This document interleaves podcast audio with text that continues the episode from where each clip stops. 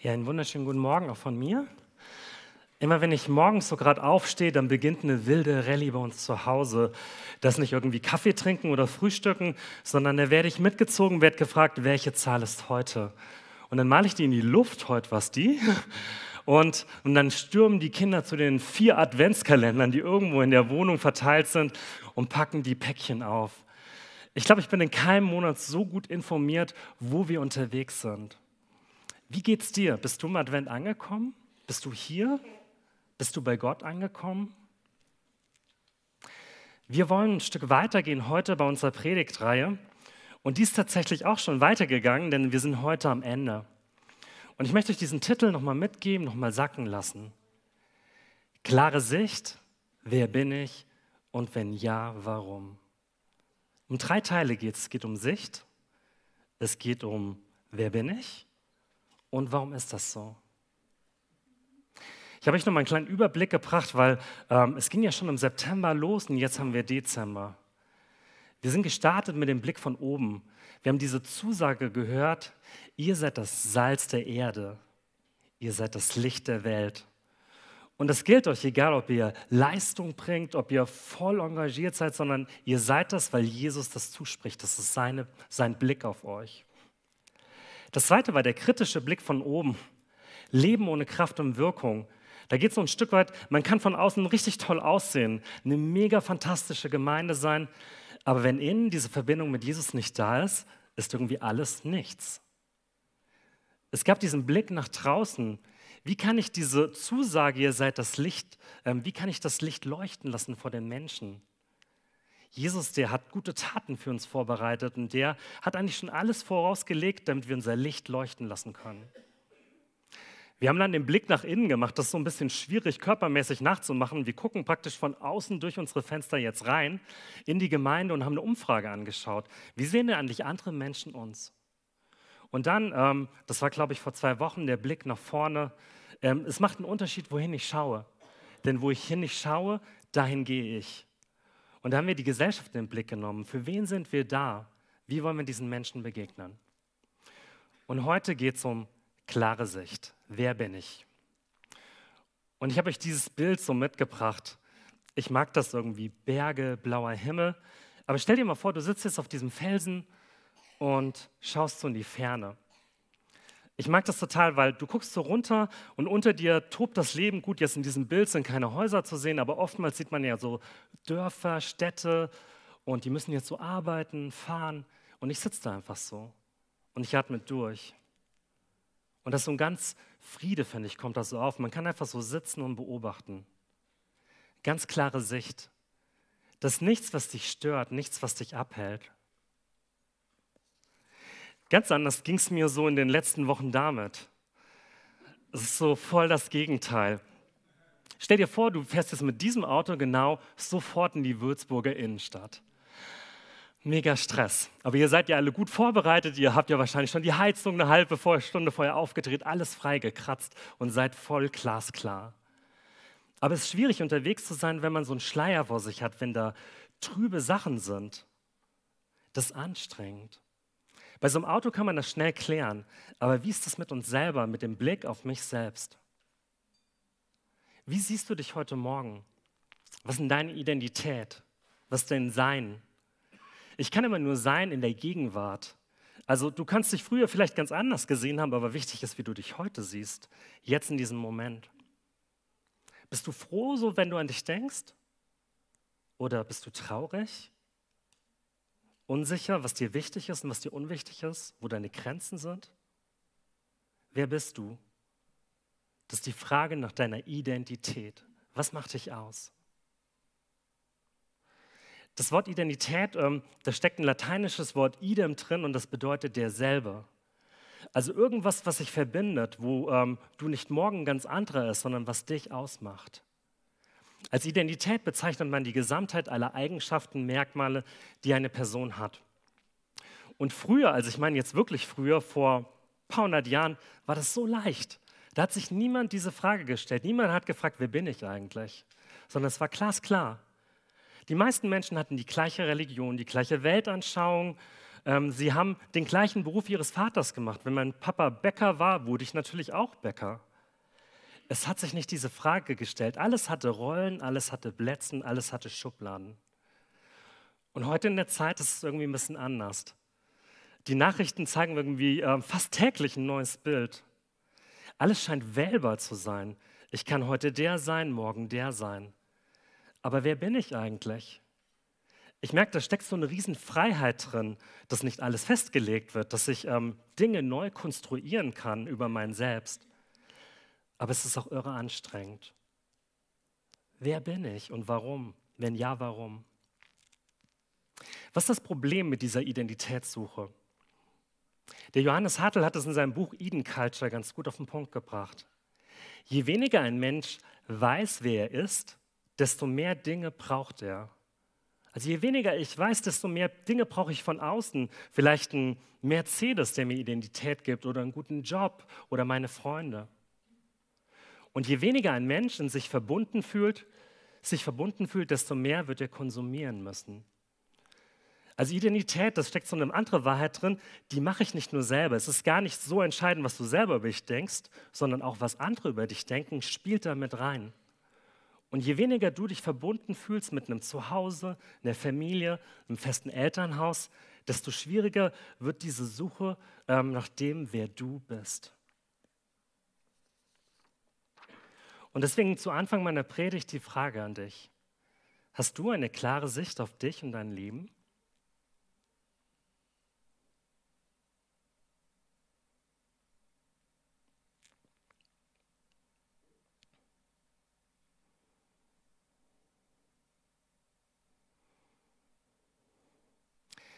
Ich möchte dich mitnehmen in die Bibel, in einen sehr alten Brief.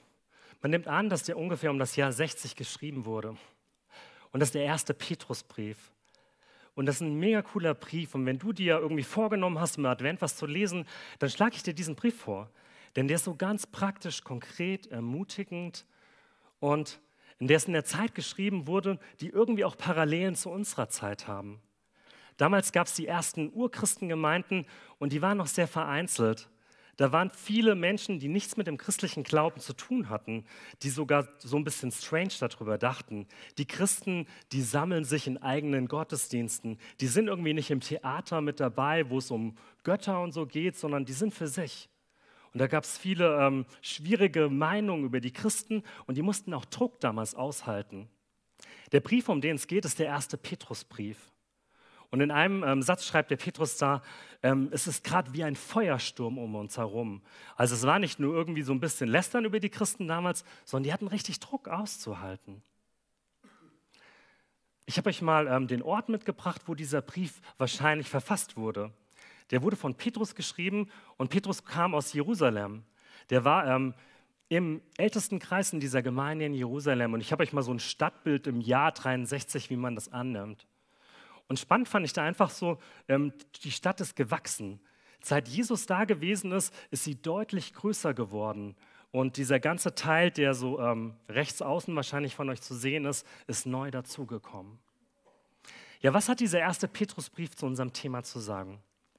Und dazu will ich euch erstmal den Bibeltext von heute Morgen lesen. Das sind fünf Verse, aber jeder Vers, der hat es so ganz eigen in sich. 1. Petrus 2, die Verse 1 bis 5. Jesus Christus, Eckstein eines Tempels aus lebendigen Steinen.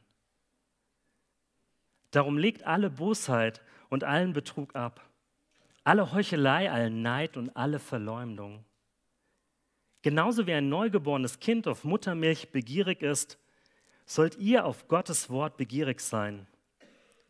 Auf diese unverfälschte Milch, durch die ihr heranwachst, bis das Ziel eure endgültigen Rettung erreicht ist.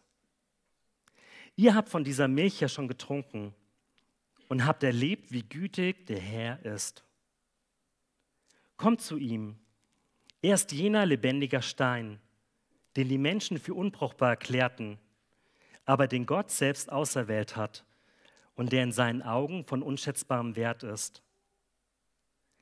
Lasst euch selbst als lebendige Steine in das Haus einfügen, das von Gott erbaut wird und von seinem Geist erfüllt ist. Lasst euch zu einem heiligen Priesterschaft aufbauen, damit ihr Gott Opfer darbringen könnt, die von seinem Geist gewirkt sind. Opfer, an denen er Freude hat, weil sie sich auf das Werk von Jesus Christus gründen.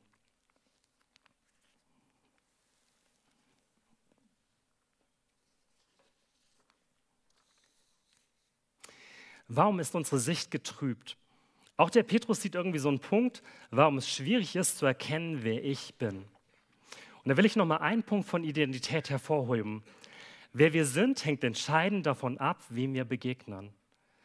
Also es ist nicht ähm, unwichtig, in welchem Elternhaus du geboren bist, in welcher Familie du bist, was deine Freunde, deine Arbeitskollegen von dir denken, sondern das macht was mit dir. Das konstruiert eine neue Wirklichkeit auf deine Sicht, auf dich selber. Und dem Petrus ist das bewusst. Und deswegen will ich jetzt auf der nächsten Folie einen Vers zeigen, der ganz, ganz tief ist. Und vielleicht nimmst du nur diesen Vers mit, weil es dein Thema ist. Und da geht es ähm, um unsere Vergangenheit, um unsere Familien.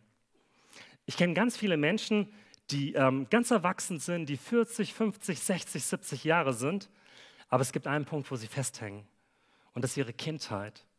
Die hängen an Verletzungen, an Traumata fest, die sie in ihren Familien erlebt haben. Wir wollen gute Eltern sein, doch die besten Eltern werden immer auch Dinge falsch machen. Und Kinder werden so feine Spuren mitnehmen in ihr Leben, manche größer, manche kleiner. Und der Petrus, der weiß das und das hat Auswirkungen auf meine Identität, wie ich mich sehe. Und Psychologen sind manchmal verzweifelt, weil sie können ja nicht zurück in die Kindheit. Sie können ja nur sprechen darüber. Sie können es ja auch nicht wieder gut machen. Aber der Petrus, der hat eine ganz starke Botschaft für dich, wenn du merkst, das ist was, was ich mitgenommen habe aus meiner Vergangenheit. Ihr wisst ja, dass ihr nicht mit vergänglichen Dingen wie Silber oder Gold aus dem sinnlosen Leben freigekauft worden seid, das ihr von euren Vorfahren übernommen hattet. Das bedeutet, Jesus, der hat dich freigekauft, damit diese Geschichte von Verletzung zu Verletzung nicht weitergeht, sondern dass einer dafür bezahlt hat. Jesus, der hat bezahlt für die Verletzung, für die Gewalt, die du vielleicht erlitten hast. Und der hat nicht nur bezahlt mit Silber und Gold, mit irgendwas Materiellem, sondern der hat mit seinem eigenen Leben bezahlt. Und er hat das getan, damit ihr frei seid. Dass ihr nicht in diese endlosen Spirale drin hängt, sondern neu starten könnt. Und dieser Vers, empfinde ich so, der steht über diesem ganzen ersten Petrusbrief. Und das ist irgendwie total cool. Das Erste, was ihr erfahrt von Petrus, ihr seid frei. Wenn du an Jesus glaubst, wenn du seinen Sohn, seinen Tod persönlich für dein Leben angenommen hast, bist du freigekauft. Und deswegen darfst du durchstarten. Was ist der zweite Schritt von Petrus auf dem Weg zu einer Identität? Und der ist jetzt schon ein bisschen konfrontativer. Da steht in Vers 2, also Kapitel 1. Petrus 2, Vers 1. Legt also alle Bosheit von euch ab, alle Falschheit und Heuchelei, allen Neid und alle Verleumdung. Jetzt wartet mal, ähm, du hast herausgefunden, dass du eine Eule bist. Muss ich mir nicht Gedanken machen über mich selber, um zu meiner Identität zu kommen? Der Petrus, der startet ganz anders. Der fordert euch auf, eure alten Klamotten auszuziehen. Ich weiß nicht, ob du den Adidas-Pulli, wo du letzte Woche drin gejoggt bist, hier in die Gemeinde anziehen würdest. Vielleicht würdest du das tun. Aber der Petrus, der lädt dich ein, diesen Pulli auszuziehen. Und er will nicht nur, dass du dreckige Klamotten aussiehst, sondern alles, was andere verletzt und anderen schadet. Da gibt es so ein Boosting, heißt das, glaube ich, im Englischen oder sowas. Ich drücke andere in ihrem Wert herunter, indem ich ihnen Bosheit, ähm, böse begegne indem ich Falschheit verbreite, indem ich vielleicht lästere, falsche Aussage verbreite in einer Gemeinde. Oder Heuchelei, das ist das Vortäuschen von Gefühlen, die ich gar nicht habe. Ich bin ganz positiv und innen denke ich ganz anders. Oder der Neid. Der Neid gönnt dem anderen nicht seinen Erfolg. Und dann die Verleumdung, dass ich Lügen eventuell bei anderen ähm, freigebe. Und das alles macht eine Gemeinde in ihrer Identität klein. Und wenn das über mich passiert, wird meine Identität klein. Und jetzt kann man wieder schweifen lassen durch die Gemeinde. Bleib bei dir. Welches Kleidungsstück von diesen Dingen willst du ablegen? Wo ist dir vielleicht was bewusst in den letzten Tagen, wo, ähm, ja, wo du merkst, oh, das habe ich losgetreten, das tut mir leid, ich will es ablegen. Eine gesunde Identität fängt genau da an, diese Schuld, das Böse loszulassen. Jesus ist für dich gestorben, er hat dich frei gemacht. Was ist der nächste Schritt auf der Suche nach einer guten Identität? Was deinen Blick schärft, was für klare Sicht sucht? Und das ist jetzt ein ganz kurzer Vers.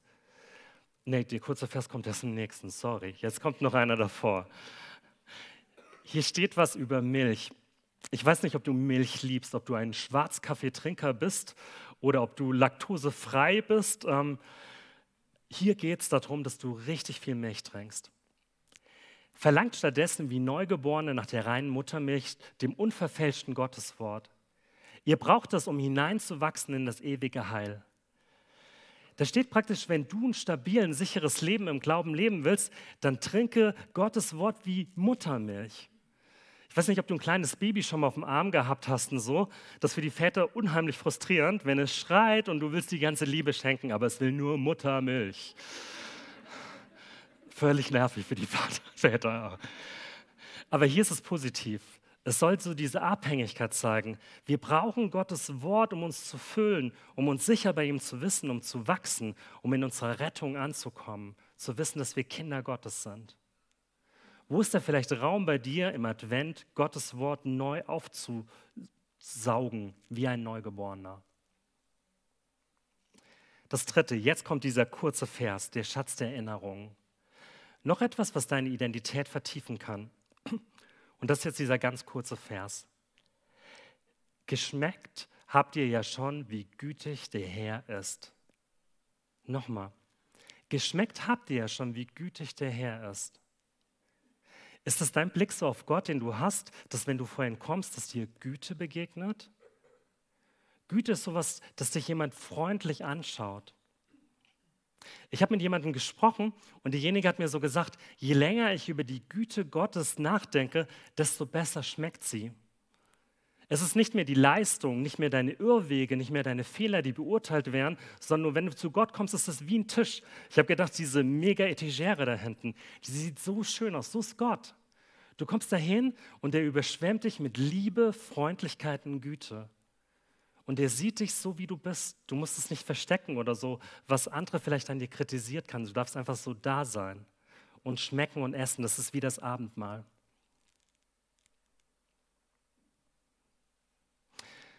Achso, eine Story, eine kleine wollte ich euch noch erzählen dazu, über Freundlichkeit, wie krass Freundlichkeit wirkt. Ich war in der Stadt unterwegs und ich musste einen Kindersitz aus dem Auto holen. Und dann kam eine alte Dame mit Rollator hin und ich stand völlig im Weg und ich dachte, die hasst mich jetzt oder so. Und ich habe dann wahrscheinlich kurz rüber geguckt, habe es reingetan und dann blieb sie so stehen und sagte, junger Mann, Sie sehen so freundlich aus. Sie sind der erste freundliche Mensch, der mir begegnet. Ich habe dann gedacht, gleich bei Heuchelei erwischt. Aber sie hat dann so gesagt, das tut mir so gut und ich habe doch heute Geburtstag.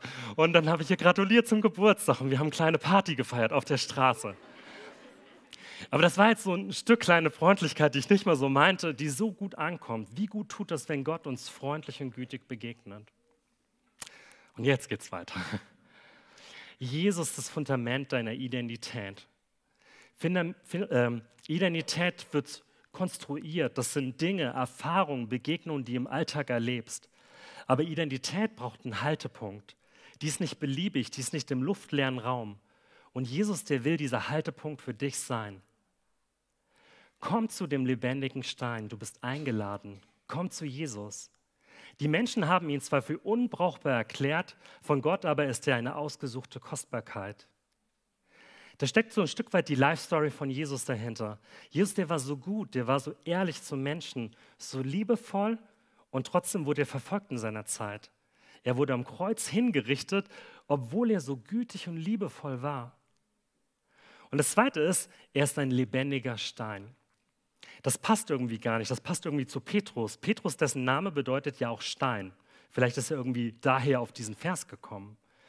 Aber das sind zwei Gegensätze. Das ist ein Stein, der fest ist, der einfach nur liegt, und Leben da drin. Und ich habe das so für mich so interpretiert. Jesus, der ist ganz fest.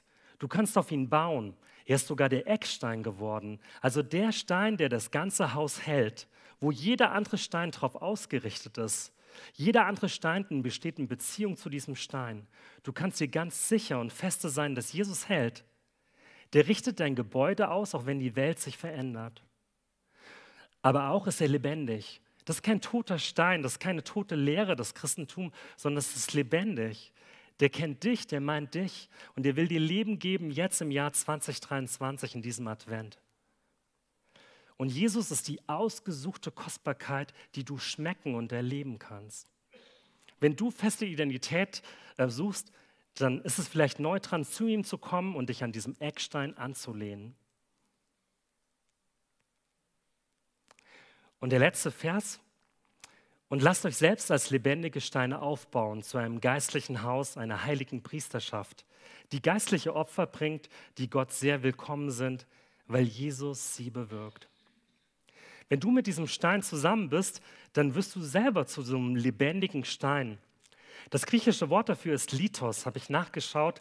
Und das ist nicht einfach nur ein Stein, den du am Boden findest, sondern es ist wie ein Edelstein, ein geschliffener Stein, der schon bearbeitet ist. Wenn ich das auf Identität übertrage, du bist nicht ein fertiger Stein, du wirst getauft, kommst hoch und bist ein lebendiger Stein, sondern Jesus, der arbeitet an dir ein ganzes Leben lang. Das, diese Identitätssuche ist lebendig. Und Jesus will lebendige Steine in unserer Gemeinde haben. Und er will ein Haus bauen, was ihn verkörpert, aber was vor Lebendigkeit strahlt. Der will dir einen Platz geben, wo du deine Gaben einbringen kannst, wo du Beziehungen leben kannst, wo du deine Gruppe hier findest. Und das zweite ist ein Auftrag, der so weit weg klingt, heilige Priesterschaft. Also ich wurde manchmal schon von meinem Job oder so, bist du ein Priester? Warum bist du verheiratet? Und dann wurde gemunkelt. Aber heilige Priesterschaft ist jetzt hier irgendwie nicht auf eine Person bezogen, auf irgendwelche Hauptamtlichen, sondern du bist ein heiliger Priester. Wenn du an Jesus glaubst, wenn du mit ihm, ihm nachfolgst, dann spricht dir das zu. Ich lege dir den Priesterdienst dir so vor Füßen, dass du das leben darfst. Was damit gemeint? Wenn man im Alten Testament so schaut, dann waren die Priester dafür verantwortlich, die Sünden des Volkes vor Gott zu bringen. Also die haben Opfer entgegengenommen und haben dann praktisch die, die Sünde des Volkes vor Gott bekannt und Gott hat die dann vergeben und die Priester haben die Gnade zugesprochen. Und wenn du das so ernst nimmst, dann bist du jemand, der für Leute in deinem Umfeld eintrittst. Und du tust das nicht nur für die Schuld, du kannst auch Schuld vor Gott bringen, ähm, wo du was wahrnimmst in dieser Welt. Aber du bist ein Fürsprecher. Du kannst für Menschen beten, für Leute, die krank sind, für Arbeitskollegen, die überfordert sind, für Menschen, die Hilfe brauchen. Gott gibt dir das Amt der Priesterschaft. Und das ist nicht irgendein Amt, das ist eins der drei höchsten Ämter im Alten Testament, was er dir zuspricht. Willst du ein Priester sein, der hinschaut, der bei den Menschen ist? Da sind wir irgendwie wieder mit diesem Blick nach draußen. Wir sind keine Gemeinde, die irgendwie hier um die Kanzel herum ist, auf Stühlen sitzt und zuhört, sondern die rausgeht, die hinschaut und die vor Gott für Menschen eintritt. Und ich habe so gedacht, was wäre, wenn du auf den Weihnachtsmarkt hingehst, vielleicht nicht mit dem Ziel, alle jetzt gleich zu bekehren und zu Gott zu bringen, aber mit offenen Augen betend für die Menschen da sein und sie mit Gott zu verbinden. Ja, wie sieht sowas praktisch aus? Und dafür habe ich einen kleinen Interviewgast eingeladen und ich bitte mal den Benny Knot nach vorne zu kommen.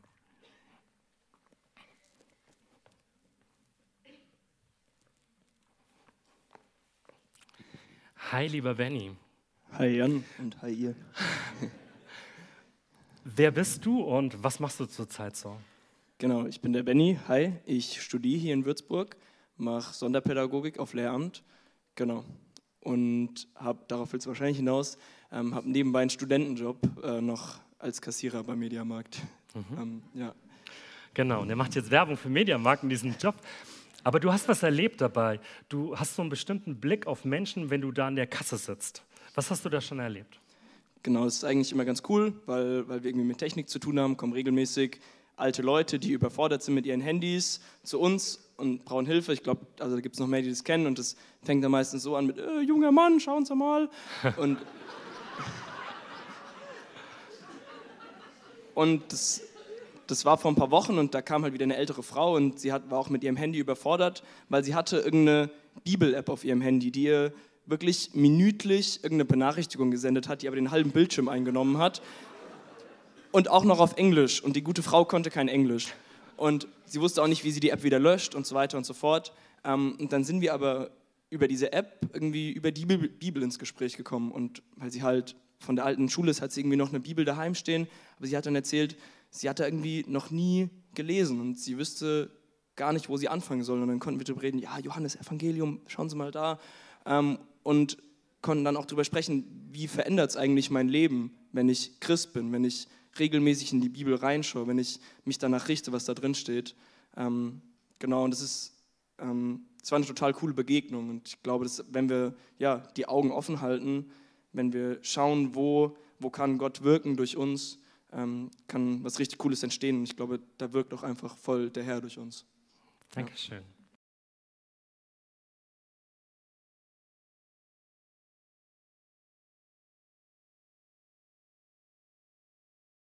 Ja, wir sind jetzt am Ende der Predigtreihe angekommen, aber noch nicht ganz am Ende.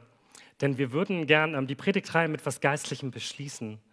Die ist jetzt vielleicht so vor deinem Auge oder vor deinem Sitz so vorbeigezogen, aber ich möchte gerne noch mal ein Gebet sprechen dafür, ähm, dass du dir einen neuen Blick erlaubst auf eine neue Identität, dass du vielleicht was neu in deinem Leben annimmst. Wer bin ich? Welche Identitätsaussagen willst du für dich annehmen? Und ich werde jetzt beten und dann werden wir ein Instrumentalstück hören und dabei werden einzelne Bibelaussagen aus dieser Reihe an deinem Auge hier vorne vorbeiziehen. Und du darfst sie einfach anschauen und vielleicht eine für dich mitnehmen, die du umarmst, die du zu deiner Identitätsaussage machst. Jesus, danke, dass du ähm, der lebendige Stein bist, dass du der Eckstein bist. Und Jesus, du weißt gerade auch, wo wir vielleicht ungute Gefühle über uns selber haben, wo wir ratlos sind in der Welt der Möglichkeiten, die immer wieder anders zu sein scheint. Und Jesus, ähm, ich bitte dich, dass du das persönlich in unser Leben hineinsprichst, wie wir eine sichere, wie wir eine feste, wertgeschätzte Identität finden können. Und ich bitte dich jetzt, wenn wir diese Aussagen aus der Bibel auf uns wirken lassen, dass du irgendwie zwischendurch diese Worte in unser Herz hineinsprichst. Amen.